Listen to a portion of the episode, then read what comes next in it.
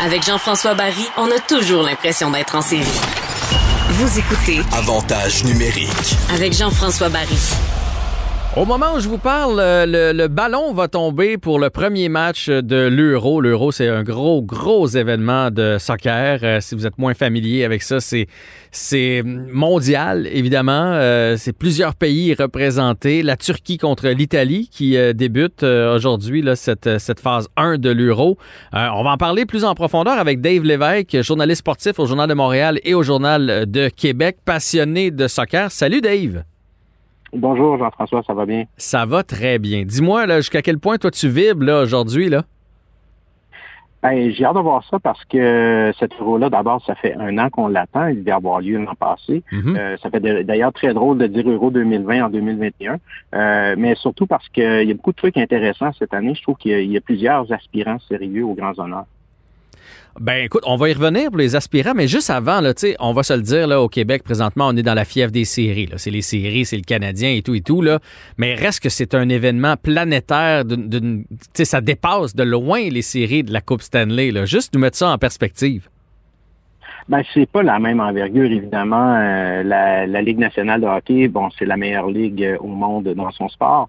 Mais euh, le- l'euro, euh, c'est, euh, on dit que c'est un, un très gros événement, effectivement, mais c'est même pas le plus gros événement du soccer. C'est ça qui est, qui est fou parce qu'il y a la Coupe du Monde euh, derrière. Mhm. Donc, euh, effectivement, et l'euro, même si ça ne concerne euh, officiellement que le, le continent européen, euh, c'est une compétition qui est regardée, euh, comme tu le mentionnais tout à l'heure, partout dans le monde euh, par euh, non pas des centaines de millions, mais sans doute plutôt des milliards de personnes. Oui, puis on a l'impression que cette année, vu qu'on l'a pas eu l'année passée, que c'est encore plus gros, que ça va prendre encore plus de place. Et non seulement Ah ça oui, fait. Le sevrage a été long. Ben oui, c'est ça. Ça fait longtemps qu'on n'a pas vu les pays s'affronter dans des compétitions internationales comme ça. Ça fait, ça fait du bien de un de voir que la pandémie tire à sa fin un peu partout sur la planète, puis qu'on peut commencer à organiser ce genre d'événement-là. Mais ça va faire vibrer à Montréal. Moi, ce que j'aime bien quand il y a des équipes euh, qui jouent, euh, euh, c'est de voir les fagnons, c'est d'entendre les klaxons, c'est d'entendre les différentes communautés à Montréal célébrer la victoire de, de leur équipe. Absolument. Et euh, je, je le remarquais justement euh, cette semaine. Je, je, je marchais dans la rue à quelques reprises et euh, de- on voit plus de fagnons sur les voitures qu'à l'habitude. Bon, il y a évidemment ceux-là du Canadien qu'on voit euh, Mhm. beaucoup ces temps-ci, mais également beaucoup de, de, de fagnons. euh, moi, je demeure tout près de Saint-Léonard, donc euh, forcément beaucoup de, beaucoup de fagnons italiens, mais aussi des fagnons portugais et euh, des, des fagnons de plusieurs autres pays, mais surtout, euh, je dirais, les, les, les fagnons portugais et euh, italiens, c'est ceux qu'on voit le plus euh, avec la France. Donc, c'est 51 parties de, de soccer, euh, 11 stades, euh, un tournoi qui euh, débute aujourd'hui le 11 juin et qui s'en va euh, jusqu'au 11 juillet. Quelles sont les forces en présence? Ben, vite comme ça, euh, il y a l'Italie qu'on qu'on qu'on voit aujourd'hui, qui Mhm. euh, est une belle équipe euh, qui, qui, qui offre un beau mélange de, de vétérans, mais aussi euh, de la jeunesse. Une équipe qui s'est bien renouvelée euh, dans la continuité, je dirais. La Belgique qui arrive un peu à son apogée. euh, on parle un peu d'une génération dorée en Belgique. euh, il faut en profiter. C'est c'est une équipe qui aspirait à des belles choses au dernier Euro, puis qui s'est fait surprendre par le Pays de Galles euh, en quart de finale. Euh, il y a évidemment la France qui fait figure de également. Et j'ai comme un- une impression que l'Angleterre, après des années et des années à attendre un championnat, que ce soit euh, à l'Euro ou encore en Coupe du Monde, euh, pourrait peut-être enfin euh, obtenir euh, réparation parce que eux ils attendent depuis vraiment longtemps. On parle de presque une soixantaine d'années. Euh, et évidemment l'Espagne et le Portugal qu'on peut pas vraiment écarter. Surtout, euh, on regarde le groupe de la France, le groupe F, que l'on peut appeler le groupe de la mort, puisqu'il y a également l'Allemagne, la Hongrie, le Portugal dans ce groupe-là. Euh, je pense que ça va jouer euh, du coude dans ce groupe F-là. Euh, il y a effectivement plusieurs bonnes équipes qui pourraient faire des parcours intéressants euh, dans ce dans cet Euro. Oui. Puis comment la- le fonctionnement, dans le fond, c'est les deux premières équipes de chacune des sections qui se classent. Et après ça, il y a, si je me trompe pas, c'est quatre autres équipes qui vont avoir terminé troisième. Donc, les meilleurs troisièmes qui vont réussir à aller rejoindre les équipes qualifiées. C'est bien ça? Exactement. Et euh, ce, qui, ce qui est étrange dans tout ça, c'est que parfois, il y a des groupes qui sont très coupe-gorge, un peu comme le groupe F, où tu te dis que c'est le groupe de la mort. Donc, potentiellement, trois équipes en sortiront, mais c'est tellement disputé que parfois, euh, ça arrive tellement serré que les trois, trois, ou quatre équipes finissent par avoir des fiches à peu près similaires. Et c'est pas de ce groupe-là que, que, sort un, meilleur troisième. Donc, euh, des fois, il y, a des, il y a des pays qui réussissent à se faufiler. Ça pourrait, par exemple, être le cas de la Suisse dans le groupe A, qui est le groupe de l'Italie, de la Turquie, également du Pays de Galles. donc, la Suisse ou le Pays de Galles qui, qui pourrait se faufiler euh, euh, il y, a, certains groupes comme ça où on pourrait avoir euh, certaines surprises. Je regarde le groupe D où il y a la Croatie, République tchèque, Angleterre, Écosse. Euh, on pourrait peut-être avoir une surprise de ce côté-là également. Euh, donc effectivement, euh, si euh, souvent les premiers, deuxièmes sont un peu, je dirais pas acquis parce qu'il y a toujours des surprises dans une grande compétition comme celle-là, mhm. mais ça, ça, arrive, il arrive fréquemment que c'est plutôt des, meilleurs troisièmes que, les surprises peuvent arriver parfois. Ouais, parce que dans le fond, les, les, les équipes, quand, quand, il y a trop de bonnes équipes, ça finit par faire tout le monde a des, des fiches moyennes, puis ça fait en sorte qu'ils se font dépasser par certaines équipes de d'autres groupes. il va y avoir différents duels intéressant. J'ai j'en, ai entre autres vu un, l'Angleterre qui se retrouve dans, dans la même division, dans le groupe D avec l'Écosse. Euh, ça, tu sais, juste politiquement, là, ça pouvait pas mieux tomber au tirage au sort quand même. Là, avec... bon, bon, ça. Hey, c'est fou, là. Fait que, est-ce qu'il y a d'autres, euh, d'autres duels de ce genre-là, des rivalités qu'on, connaît? Tu fais, que, les deux équipes, tu fais, hey, ça se peut pas qu'ils soient tombés dans le même pool, ces deux équipes-là. Il y a une rivalité euh, déjà là, ben, qu'on connaît. Ben déjà, euh, le, vainqueur et le finaliste euh, du, euh, de la dernière édition en 2016, donc le Portugal vainqueur, finaliste France, qui sont dans le même groupe. Hmm. avec l'Allemagne, comme je le mentionnais tout à l'heure. donc ça, c'est des France-Portugal, c'est un c'est un c'est un match à regarder absolument euh, qui, qui, qui, risque d'être fort intéressant parce que les, euh, les Français, sans doute, euh, ruminent cette défaite de, de 2016 depuis euh, maintenant cinq ans et c'est un très bon groupe qu'ils ont. Donc, eux, ils veulent en découdre. je regarderai aussi vraiment ce, ce, que j'appellerais, et vous me pardonnerez mon anglais, mais un sleeper, c'est-à-dire une équipe qu'on attend on n'attend pas nécessairement et qui passe un peu sous le radar, mais qui pourrait peut-être faire quelques surprises. Euh, et euh, c'est un choix que partage euh, mon ami Patrice Bernier, le Danemark, parce que lui a joué au Danemark, donc encore ses connexions avec des amis là-bas.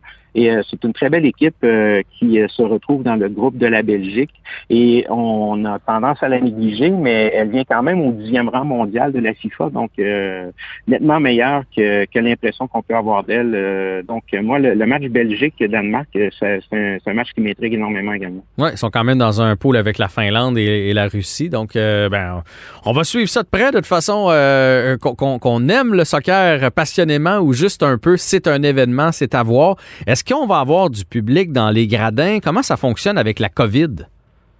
Euh, ça dépend des villes, mais ça, c'était une obligation. Euh, les villes devaient, euh, pour maintenir leur statut de ville haute, devaient garantir au moins 25 de, de présence dans les gradins. Donc, c'est pour ça qu'il y a certaines villes qui, comme Dublin, par, par exemple, qui ont été expulsées de la compétition, si vous me prêtez l'expression, euh, parce que du côté de, de, de, l'Irlande, on ne pouvait pas garantir qu'il y aurait des gens dans les gradins. Euh, donc, ça, ça, va varier entre 25 et 50-60% selon les endroits. Donc, oui, il y aura des partisans. Euh, et justement, cet après-midi, de voir des gens dans le, le très inhospitalier euh, Stadio Olimpico de Rome pour y être déjà allé. C'est pas un stade particulièrement chaleureux. Donc, j'ai hâte de voir qu'est-ce que ça, ça, va donner. enfin, de voir du foot avec beaucoup de gens dans les gradins. On, en a eu un petit avant-goût euh, dans la MLS depuis le début de la saison. Mais là, de, le voir dans une grande compétition d'envergure comme celle-là, euh, ça, ça, donne... Euh, en fait, ça donne espoir que les, les choses rentrent dans la normale et que peut-être les, Canadiens auront plus que 2500 personnes pour la, prochaine ronde. Ah, peut-être. Est-ce que tu sais si les joueurs ont, tous été euh, vaccinés? Parce que je veux dire, là, on va se promener quand même d'un pays à l'autre. Ils sont pas dans une, dans une bulle. Là. Tu sais, ça, ça va se promener. On joue contre différentes, euh, différentes équipes. Puis il y a des pays là-dedans qui, qui, en sont à 40% de vaccination. Puis il y en a d'autres qui en sont à 70% de la population qui est, qui est vaccinée. Il y a quand même un risque. Là. Mais d'autant que je sache, euh, toutes les grandes ligues euh, de foot mondiales ont, eu des protocoles assez serrés en ce qui concerne les vaccins. si j'en prends pour exemple la, la MLS, où sauf quelques rares exceptions des joueurs ou des membres du personnel qui ont refusé de se faire vacciner, tout le monde est vacciné à double dose et c'est fort sans doute la même chose du côté de l'Europe, particulièrement les joueurs qui, qui jouent en première ligue anglaise ou en Angleterre, le, rythme de vaccination a été euh, presque étourdissant. Donc, euh, je ne m'inquiéterais pas tellement de, de, cette situation-là. Les, athlètes, euh, peut-être qu'on pourrait parler de passe-droit, mais en tout cas, ils ont été vaccinés dans la très, très grande majorité des cas. et je me demande si pour les sélections, c'était peut-être même pas une obligation que, que tous les gens qui participent à l'euro le soient pour euh, être euh, dans la sélection. Euh, je ne serais même pas étonné. c'est sans doute une politique d'un pays à l'autre, mais ça, ne m'étonnerait pas que plusieurs sélections aient, rendu ça obligatoire pour que les joueurs puissent y être. En tout cas, ça prouve qu'on peut faire plus de choses lorsqu'on est vacciné, s'il y en a qui en doutent encore. Dernière question pour toi, Dave. Après ça, je te laisse aller à ton match parce que je sais que ça commence à l'instant. Euh, est-ce qu'il y a des joueurs du CF Montréal qui se retrouvent dans cet euro qu'on va pouvoir regarder? Donc, les, fans euh, de l'équipe montréalaise vont pouvoir suivre leurs joueurs là-bas. Eh bien, euh, tu parlais tout à l'heure de la Finlande. Euh, c'est là qu'on retrouve le seul joueur euh, du CF Montréal, Lassi Lapalainen, mhm. qu'on espère voir prendre quelques minutes. Et bon, les amateurs vont sans doute reconnaître aussi un visage des dernières années avec Yuka Raitala, qui n'est plus avec le CF Montréal depuis cet hiver, mais qui fait quand même partie de cette sélection finlandaise. donc, juste pour voir ces deux gars-là, ça vaudra la peine de jeter un petit coup d'œil au match de la Finlande euh, et j'en profite pas encore pour dire à quel point Yuka Aitala est un, gars vraiment euh, généreux et sympathique. Donc, euh, juste pour lui, ça vaut la peine de regarder les matchs parce qu'il est profondément aimable. Alors, si je mets un petit 5 là, le choix de Dave, Dave Lévesque serait sur qui? Ah, j'ai envie de dire l'Angleterre, moi. Euh, j'ai un petit euh, faible pour euh, Harry Kane depuis que je l'ai rencontré au match des étoiles de la MLS au Colorado en 2015. C'était Tottenham qui était l'adversaire des, étoiles de, de, la MLS. Et le gars était franchement sympathique et super généreux avec les partisans. il commençait à, à, prendre son envol à ce moment-là. Il était début vingtaine. Et euh, il a le, potentiel pour transporter son équipe et marquer une tonne de buts. Euh, c'est un joueur qui est super agréable à jouer, euh, à avoir joué. Et je, dirais, je, je détesterais pas la Belgique non plus parce que c'est une belle équipe et que Thierry Henry en est l'entraîneur adjoint. Mm Ça nous donne une raison de plus pour avoir envie de regarder la Belgique. Donc peut-être les Diables rouges, mais tu as l'air convaincu pour l'Angleterre, je vais mettre 10 au lieu de 5 Dave. ouais, ben écoute, euh, tu, m'enverras une mise en demeure si ça fonctionne pas, je te donnerai ton 10 C'est bon, ben profite bien de l'euro. Merci du temps aujourd'hui, puis on continue de te lire tout au long du euh, tournoi dans le Journal de Montréal et le Journal de Québec. Salut!